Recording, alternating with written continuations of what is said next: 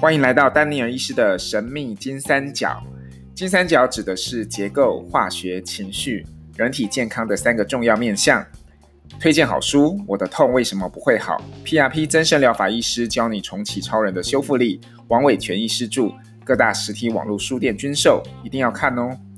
这是一个快乐讨论整合医学的频道，频道内容不止传统医学，有时也涵盖中医、功能医学、自然医学。预防医学，甚至部分的另类医学，请斟酌参考。如有疑问，应询问您的专业医师。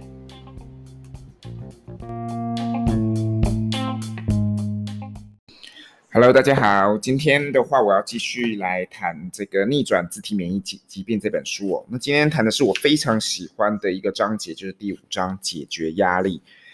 解决压力这件事情呢，非常的重要，因为我们现在长期都是处于一个慢性压力的生活之中哦。然后这个，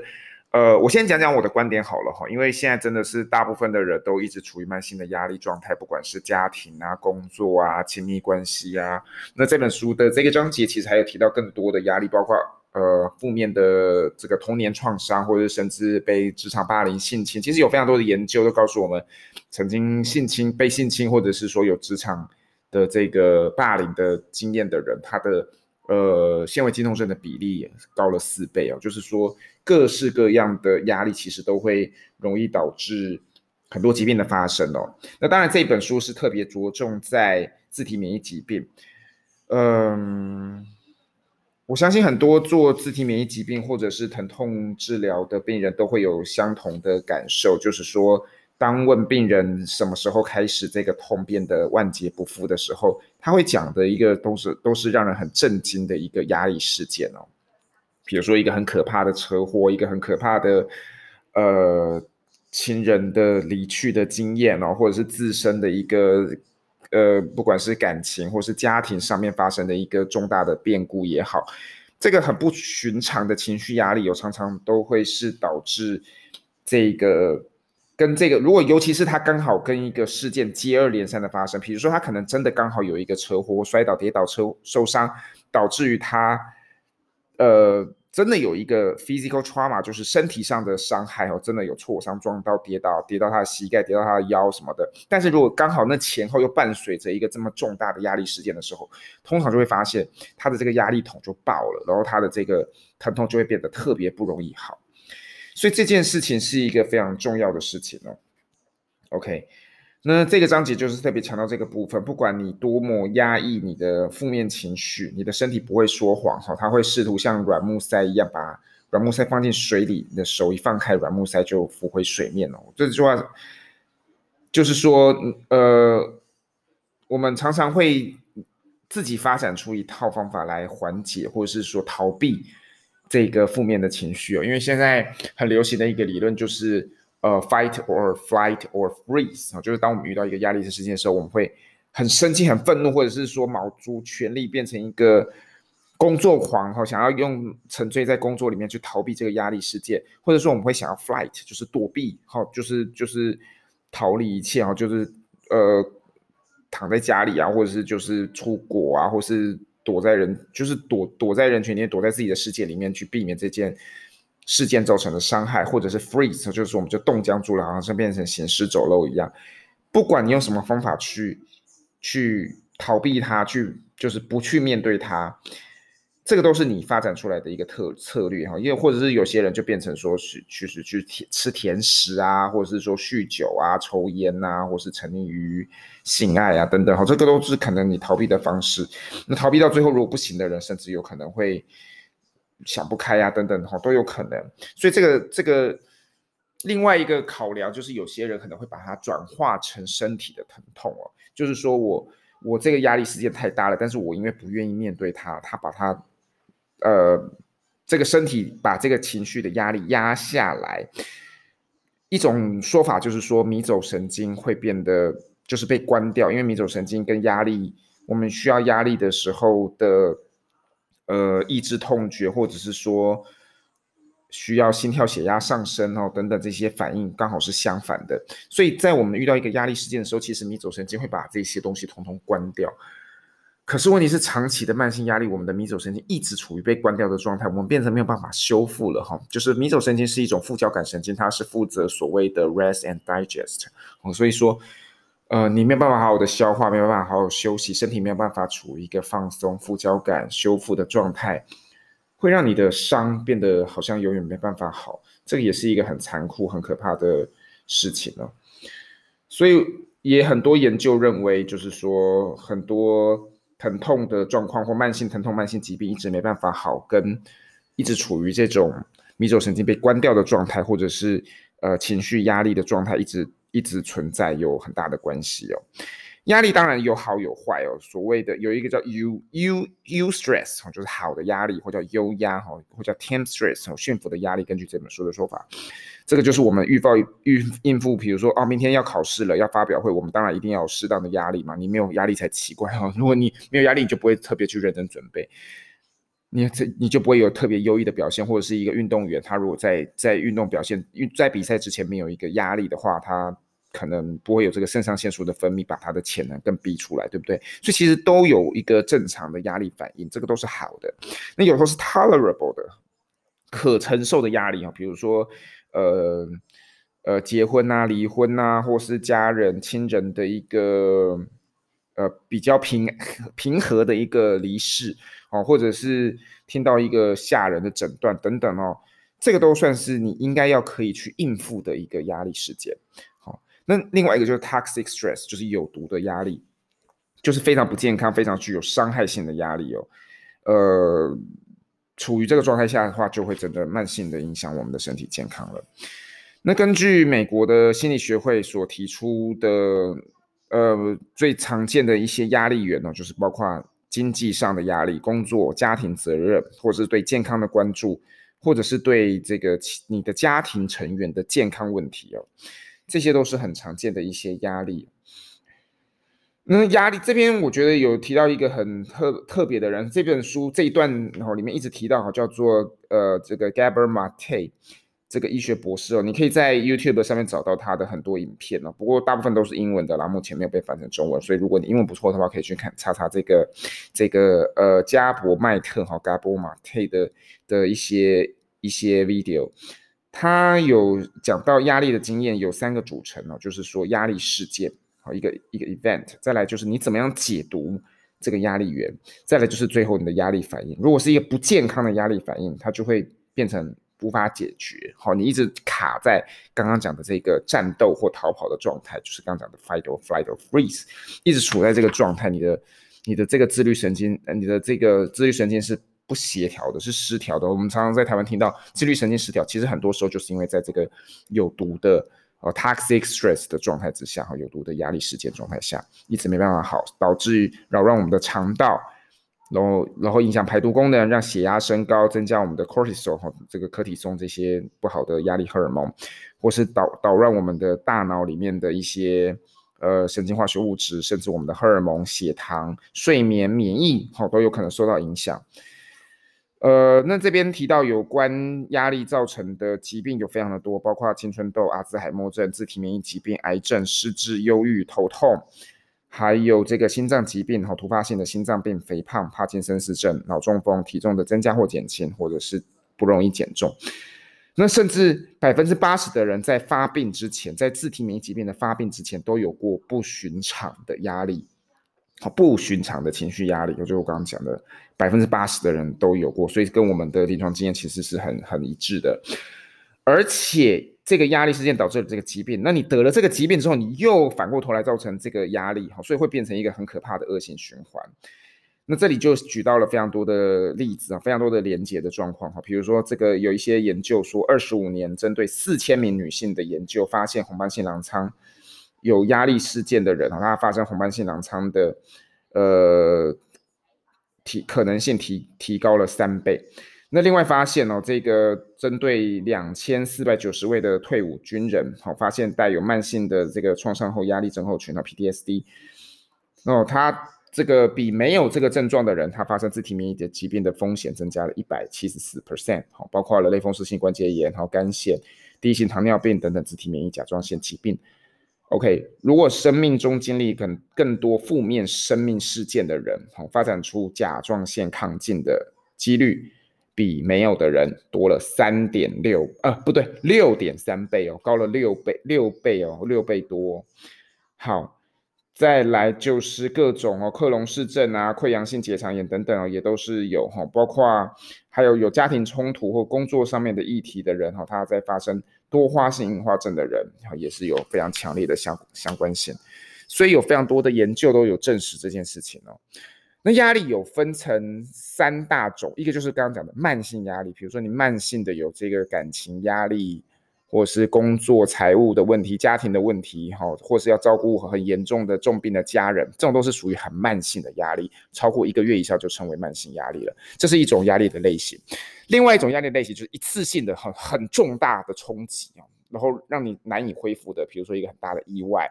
然后亲人如果不是特别安详的离离世，或是一个天然灾害，好，很可怕的天灾。好，或者是这个人祸等等，哈，或是失去重要的一个工作或感情关系，这都是属于比较一次性的重大的事件。那第三个啊，就是大家可能会忽略，或是觉得以你自以为不重要，其实超级重要的，就是儿时创伤。好，儿时创伤是一个最危险的压压力种类啊，这个是这本书特别提到的，因为你会。它会非常潜移默化的，然后产生很毁灭性的结果，而且改变了你的脑部发展，对你一生的健康还有行为的影响都，呃，非常的大。那这个有非常多的研究啊，就是说，呃，美国疾病管制局跟一个这个圣地亚哥的一个叫做呃 Permanent Health Maintenance Organization 啊，他们检视了就是所谓的 ACE 啦，Adverse Childhood Experience，然后就是呃负面的儿时经验哦。里面发生的非常多的，里面这个这个有一个表啊，我觉得这个其实蛮值得念一下的。其实它只有十项，大家可以现在问问看自己有没有这十项的这个 A ACE 哦，就是负面童年经验。好，第一个，在你十八岁生日之前哦，这个这个这个事件都是指十八岁之前。好，第一个，你有没有双亲中的任何一位，或是其他家中的成年人曾经频繁的咒骂你、羞辱你、奚落你、侮辱你，然后会使你害怕身体受到伤害的举动。OK，第二个，双亲中任何一位或是家中其他成年人曾经频繁的推你、抓你、掌掴你，或是朝你丢东西，甚至把你打到留下疤痕、好伤痕或受伤。OK，好，如果你有的话，就有两项喽。哈，OK，第三个，是否有成年人或至少大你五岁以上的人，曾经触摸你或爱抚你，或要你以性的方式触摸他们的身体，或实际这个尝试或实际的哈用口部或肛部或是性器官的一个一个性交行为这样子，好，就是讲性侵啦。好，第四个就是你是否经常或频繁的感受到家中没人爱你，或认为你特别重要，好，或是你呃的家人不曾注意彼此，好。这个彼就是都不不亲近啊，或是不支持彼此，哈，这个也是一个很重大的压力事件，也算是一个负面的童年经验。好，第五个，你是否曾经频繁的感到没有足够的食物可以吃，或是必须穿着肮脏的衣物，而且没有人保护你，或是你的父母曾经呃酒醉或嗑药，忙到无法照顾你，没有办法在你需要的时候带你去看医师。好，第六个，你的双亲是否分居或离婚？好，曾经有双居双亲是分居或离婚的。好，第七个，你的母亲或继母是否曾经频繁的被人推、被人抓、被人掌掴或被丢东西，或是被拳打脚踢啊、硬物击打？哈，超这个或甚至以刀枪威胁？哈，这个基本上就是在讲家里如果有家暴的情形了。哈，好，再来第八个。你是否有任何饮酒问题，或就是酒瘾哈，或是跟使用这个有就是跟有酒瘾或者是有使用毒品的人居住在一起？好，第九个，家中是否有成员罹患忧郁症或精神疾病，或者是你家中有成员曾经试图自杀自杀哈？第十个就是家中是否有成员曾经入狱过？OK，这是十大。就是看这十十个里面你有几项啊，这样子好吧，这个加总起来，这就是你的负面儿童经验的这个分数哈，ACE 的分数。OK，但是这边特别强调，这个分数并没有定义你是谁啊，它只是一个风险哦的结果这样子哈，不管你的分数是多少，复原和疗愈都是可能的。好，我们第一步只是找出这个，在这个它如何影响到你，我们就是先面对它。那你知道自己有这样的情形，好，认识到有觉察到，再来我们才能够拥抱疗愈的可能性哦。好，OK，那嗯。呃好，反正如果这些负面经验呢，有有这个研究有很多啦，包括说，比如说有四种以上，刚刚这十个里面，如果你有四个以上的话，哈，相较于没有的人来讲，有多四到十二倍的药物滥用，或是酗酒、忧郁或试图自自杀的这个健康风险。好，那个反正反正相关的这种研究研究非常的多啦，好，那。呃好，这个这个这个我就不讲了，反正就是基本上哦，这里有写到，比如说你上面的这些里面呢、只要有两个以上，你增加这个你得到多发性硬化症、第一型糖尿病或者是甲状腺炎的风险就增加百分之七十。好，有两个以上的话，你的这个这个红斑性狼疮、湿疹、大肠急躁症或气喘的风险就增加了百分之八十。好，刚刚这十个里面有两个以上的人。你的风这个风湿性疾病风险就增加百分之百。如果你有四个以上，你增加出就是你发展出癌症的几率比没有的人好高出了二点五倍。然后你发展出阿阿兹海默症哦，就是失智症的可能性高出了四点二倍。如果你有六种以上，你的寿命会缩短二十年哦，二十年。然后如果你有七种以上的话，心脏疾病的风险会增加三点六倍。如果你有八种以上的话，你比一般人有高出这个癌症的风险有三倍，所以非常多啦。哈。这个这个是这个呃很特别，就是就是我觉得大家会忽略哈，会以为说我的这个疾病一定是在我知道我是某一次发生的某个重大的事件之后才产生这个慢性疾病或自体免疫疾病的。那有些人会知道说哦，我是因为长期慢性的工作压力。然后一直处于日每天加班哈，夜夜都不得安眠哈，每天每个人都要找他这样的状态，所以才发展出自体免疫疾病。因为有些人就会觉得我这两个都没有啊，那我为什么还会说我是处于慢性压力？因为你有童年创伤，因为你有刚刚的十项里面的两样以上，你的风险就比人家增加好几倍了。OK。好，这个是你可能忽略掉的，所以这件事情非常的重要，我必须再三强调。那这个刚刚讲的这一本这一段很重要的一个人哦，就是 Gabor Mate 这一个这个医师，他特别提到一个东西叫做自体免疫人格，就是有一种人格啊，有一种人呐、就是特别专门会得自体免疫疾病。什么样的人呢？第一个就是完美主义者，好，什么东西都都要很完美，然后有很高的标准跟责任感，哈，这种。呃，会很容易内在批评，或者对别人的批评很容易焦虑跟忧郁啊，这个都是这个其实在甲基化低甲基的人也很容易发生这样的状态了。好，第二个就是工作狂，第二个工作狂其实也是低甲基的一个一个状态啊。OK，好，工作狂的话就沉迷于工作，然后对权力跟控制上瘾，然后想要获得这个赞同或众人的认可，哈，自我价值的一些状况，这种也特别容易得自体免疫疾病。好，再来就是第三个，就是高成就者。好，高成就者基本上跟自体，呃，跟刚刚讲的这个完美主义者类似啦。哦，可能就是比较害怕被批评啊，等等哈，或觉得自己是价值感的，呃，动机会比较出状况。好，再来第四个比较特别，叫做慢性过度付出者，我们就是一个 giver，就是说他会把别人的需求放在自己的前面，然后。很难去接受别人的给予，所以他只能付出，就是他很想要一直付出，一直付出，一直付出，好像把自己当菩萨一样，你知道吗？这种很爱付出的人也是自体免疫人格，就是这种人得自体免疫疾病、慢性疼痛的几率是高的。我我跟你讲，我在这个纤维肌痛症的门诊，或者是说呃整合整合医医疗的这个门诊啊，一直不停的看到就是这种人，就是他觉得我要给。我要给，我要给，这种人都很惨。就是你没有需要一定要给，你可以接受。你没有一定要一直给，你可以接受别人给你的支援，给你的爱，你可以示弱，你可以在别人面前展现出你脆弱的一面。你不需要永远那么坚强，因为过度付出的人哦，就是常常会牺牲自己。你牺牲自己到最后就会牺牲什么？牺牲自己的身体，你的免疫就会告诉你，那你就牺牲吧，你就牺牲吧，你牺牲到你不能牺牲为止为止哈。你不认同你自己，你觉得自己不重要，你觉得别人都比你重要，那你自己最根本的自己就是你的自体免疫啊。然后这样的人会到最后精疲力竭。然后没有价值感，因为他要不断的去证明自己的价值，透过给予来证明自己的价值，或者是要得到更多的关注，得到更多的爱。可能他潜藏的潜台词是我想要得到更多的怜悯、关注或是爱，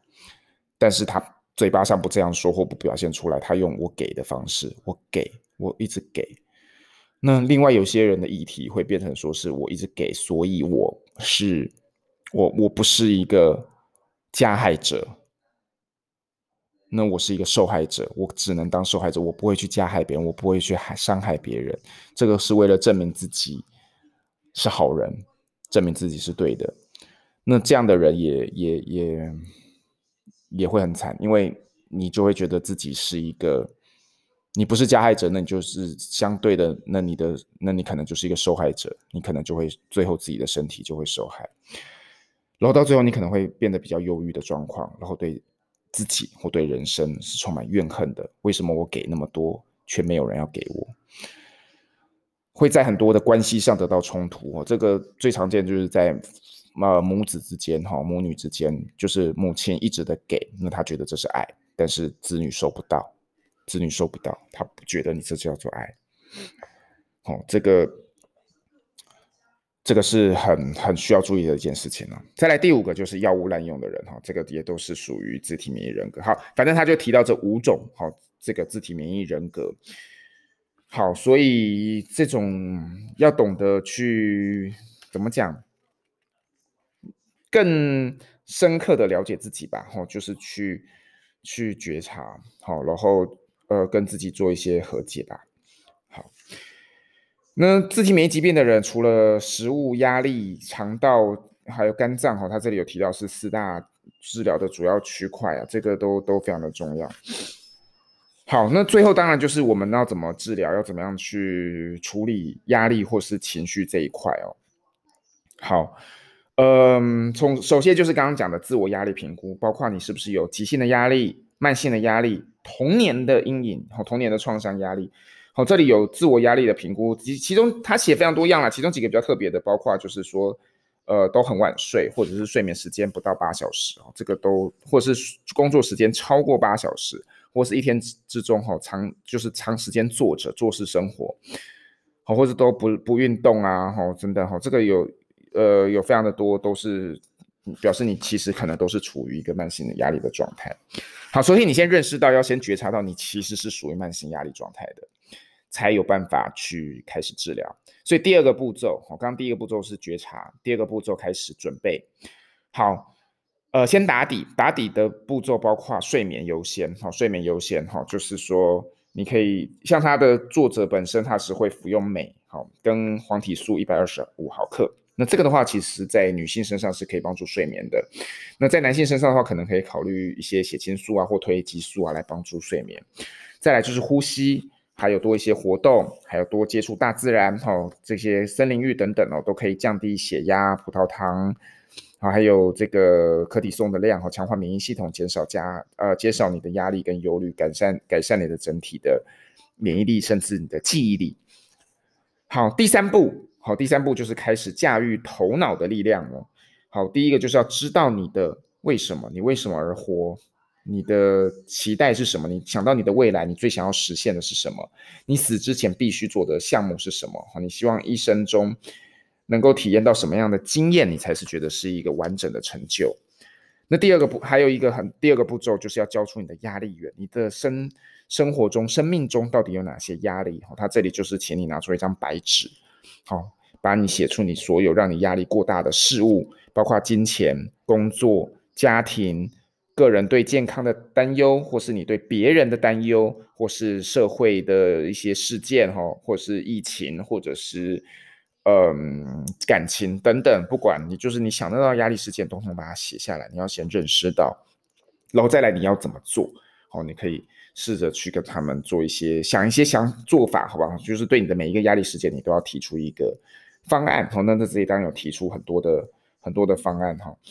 呃，可以考虑，或者是说，我觉得真的不行的时候，还是要寻求专业啦。比如说找我们，像我们医院哈，就有这个呃心理咨商师啊，其实非常的重要。很多人不愿意去看心理咨商师，我不知道为什么。其实，他们是受过专业训练，可以提出非常好的 insight 哈，就是他的见解，其实真的很多时候会让你吓一跳，你从来没有这样想过。自己看自己是有很多盲点的。好，那。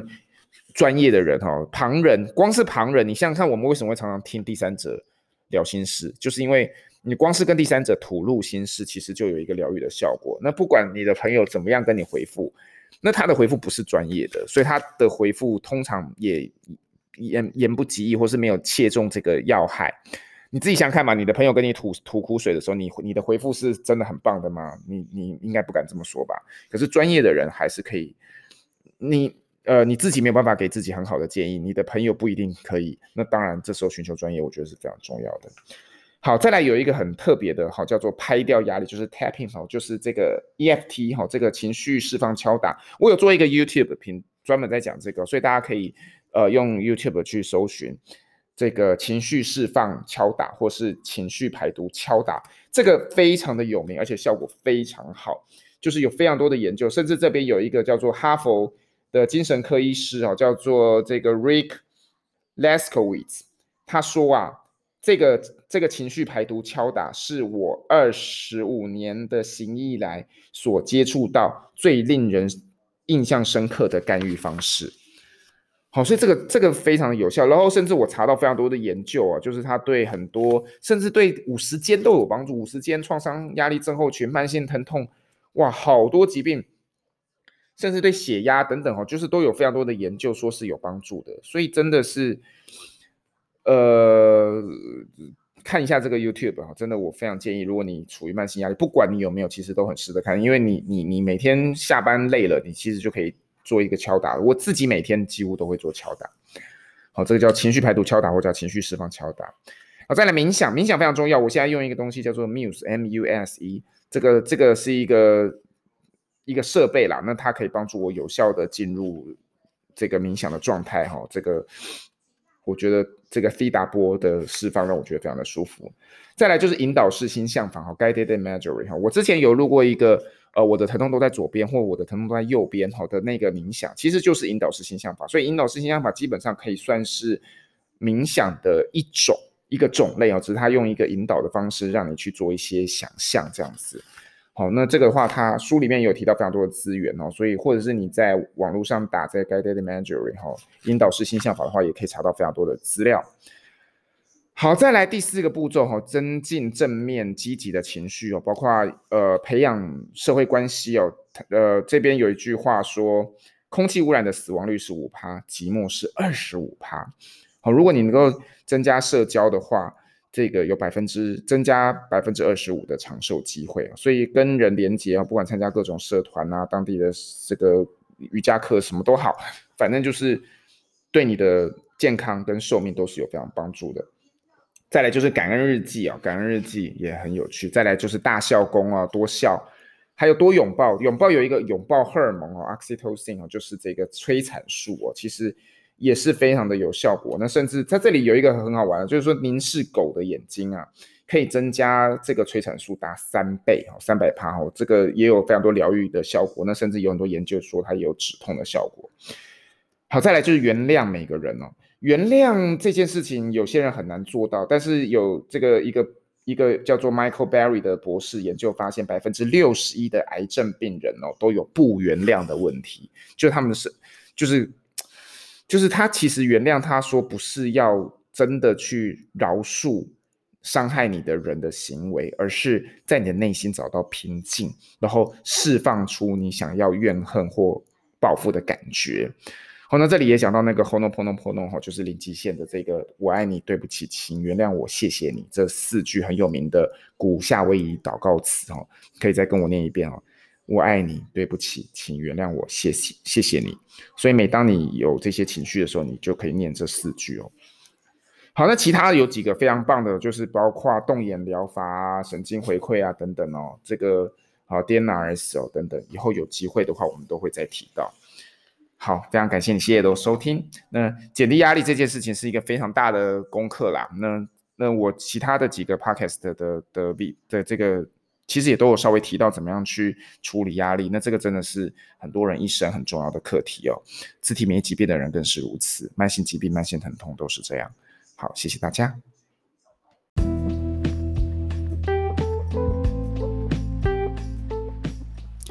感谢您今天的收听，喜欢我的频道记得订阅、留言、点赞、分享给你所有的朋友。丹尼尔的神秘金三角，我们下次见。